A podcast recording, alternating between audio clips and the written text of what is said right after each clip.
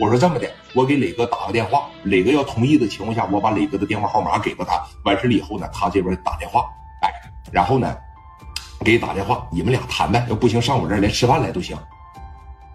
行，那你把我电话给他吧。那行，磊哥，我就把电话给他了啊。完事了以后，我让他给你打。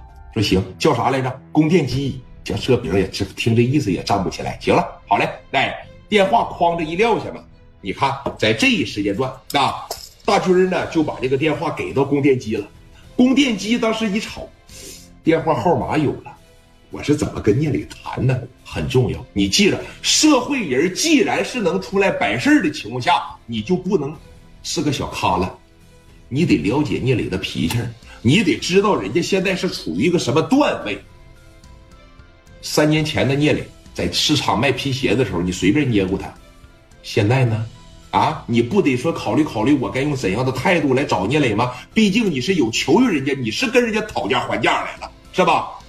你说太尊重了吧，显得我就小，哎，显得我就比较低的。我要是太拿价了，那聂磊他妈回头再收拾我，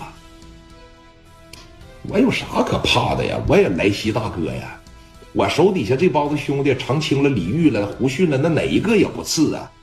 有的时候吧，就不能过于的拿他们当回事啊！我给聂磊打个电话，来说话呢，就拨过去了。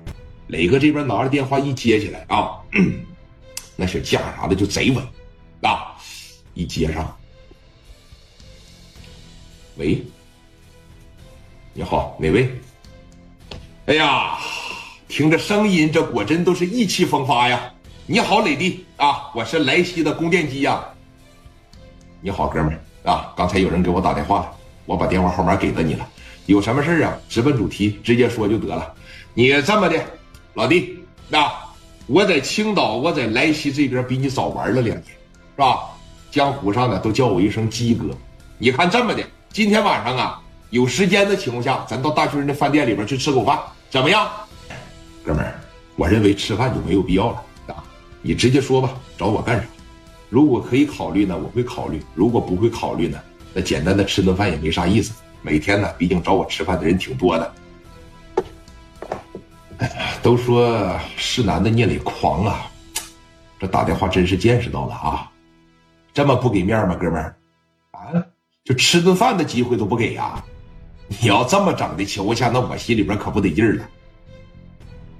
我再给你说一遍啊，有什么事直接在电话里边说。我聂磊长这么大不是为了照顾别人情绪的，你得不得劲跟我有个关系呀？你说不说？不说我把电话撂了啊！兄弟，这真是说话崩死人呢。行啊，我就开门见山直接说了。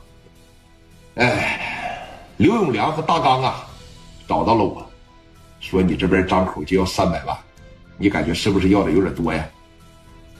那你的意思是我该要多少啊？三百块钱呢，你就直接把人逼死了。有这么一句话说的好，叫高抬贵手，是不是？真要是把人逼到绝路上，那对你这边也不是太好。吓唬我呀？我可没吓唬你啊！